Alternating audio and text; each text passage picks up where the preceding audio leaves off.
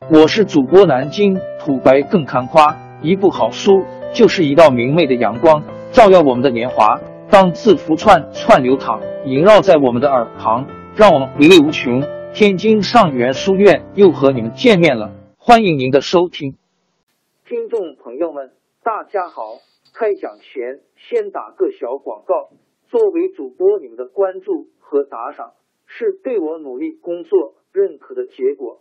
谢谢听众，天津上元书院、南京土白更堪夸主播最新专辑《平化祖国华夏上下五千年》终于上线了，一部宏伟巨作。我们的祖先以伟大的创造力、强大的生命力和巨大的凝聚力，世世代代繁衍生息，历尽磨难，从远古走到现在，从蒙昧走向文明。全书共计两百八十三回。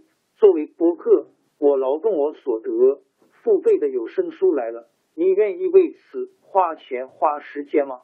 评话中华上下五千年专辑的进度更新按听众的关注和评论而定。喜马拉雅号 UID 七三二六四零二二，微信号 sh 八五七三零一四四九。请多多关注，多多打赏，谢谢大家，谢谢。下面正式开讲《评话中华上下五千年》专辑。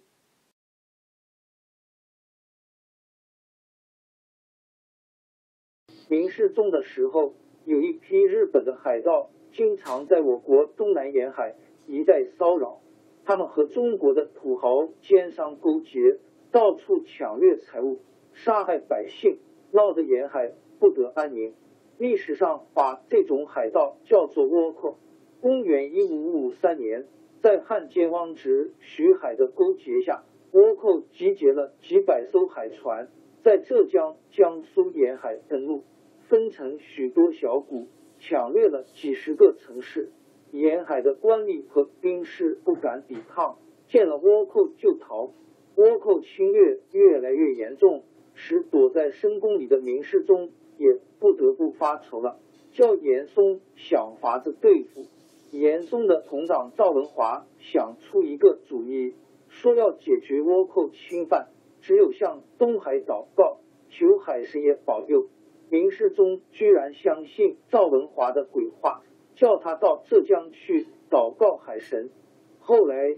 朝廷派了个熟悉沿海防务的老将于大猷因吴安又去抵抗。于大猷一到浙江，就打了几个胜仗。但是不久，浙江总督张经被赵文华陷害，于大猷也被牵连坐了牢。沿海的防务没人指挥，倭寇的活动又猖獗起来。朝廷把山东的将领戚继光调到浙江，才扭转了这个局面。戚继光是我国历史上著名的民族英雄，山东蓬莱人。他到了浙江，先检阅那儿的军队，发现那些军队纪律松散，根本不能够打仗，就决心另外招募新军。他一发出招兵命令，马上有一批吃过倭寇苦的农民、矿工自愿参军，还有一些愿意抗倭的地主武装也参加了进来。戚继光组织的新军很快发展到四千人。戚继光是个精通兵法的将领，他懂得兵士不经过严格训练是不能上阵的。他根据南方沼泽地区的特点，研究了阵法，亲自教兵士使用各种长短武器。经过他严格训练，这支新军的战斗力特别强。戚家军的名气就在远近传开了。过了几年，倭寇又袭击台州（今浙江临海一带）。戚继光率领新军赶到台州，倭寇在哪里骚扰，他们就打到哪里。那些乱七八糟的海盗队伍，哪儿是戚家军的对手？交锋了九次，戚家军一次次都取得胜利，最后。倭寇在陆地上待不住，被迫逃到海船上。戚继光又用大炮轰击，倭寇的船起了火，大批倭兵被烧死或掉到海里淹死。留在岸上的也只得乖乖投降。倭寇见到浙江防守严密，不敢再侵犯。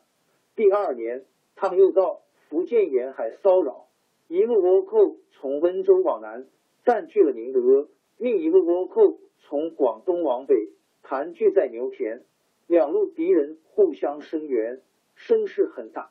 福州的守将抵挡不了，向朝廷告急。朝廷又派戚继光援救。戚继光带了新军赶到宁德，打听到敌人的巢穴在宁德城十里外的横屿岛，那儿四面是水，地形险要，倭寇在那儿扎了大营盘踞，当地民军也不敢去攻打他们。戚继光亲自调查了横屿岛的地形，知道那条水道既不宽又不深。当天晚上潮落的时候。戚继光命令兵士每人随身带一捆干草，到了横屿对岸，把干草扔在水里，几千捆干草扔在一起，居然铺出了一条路来。戚家军兵士踏着干草铺成的路，神不知鬼不觉的插进倭寇大营。经过一场激烈战斗，盘踞在岛上的二千多个倭寇全部被歼灭。戚家军攻下横屿，立刻又进兵牛田。到了牛田附近，戚继光传出命令，说远路进军，人马疲劳，先就地休整再说。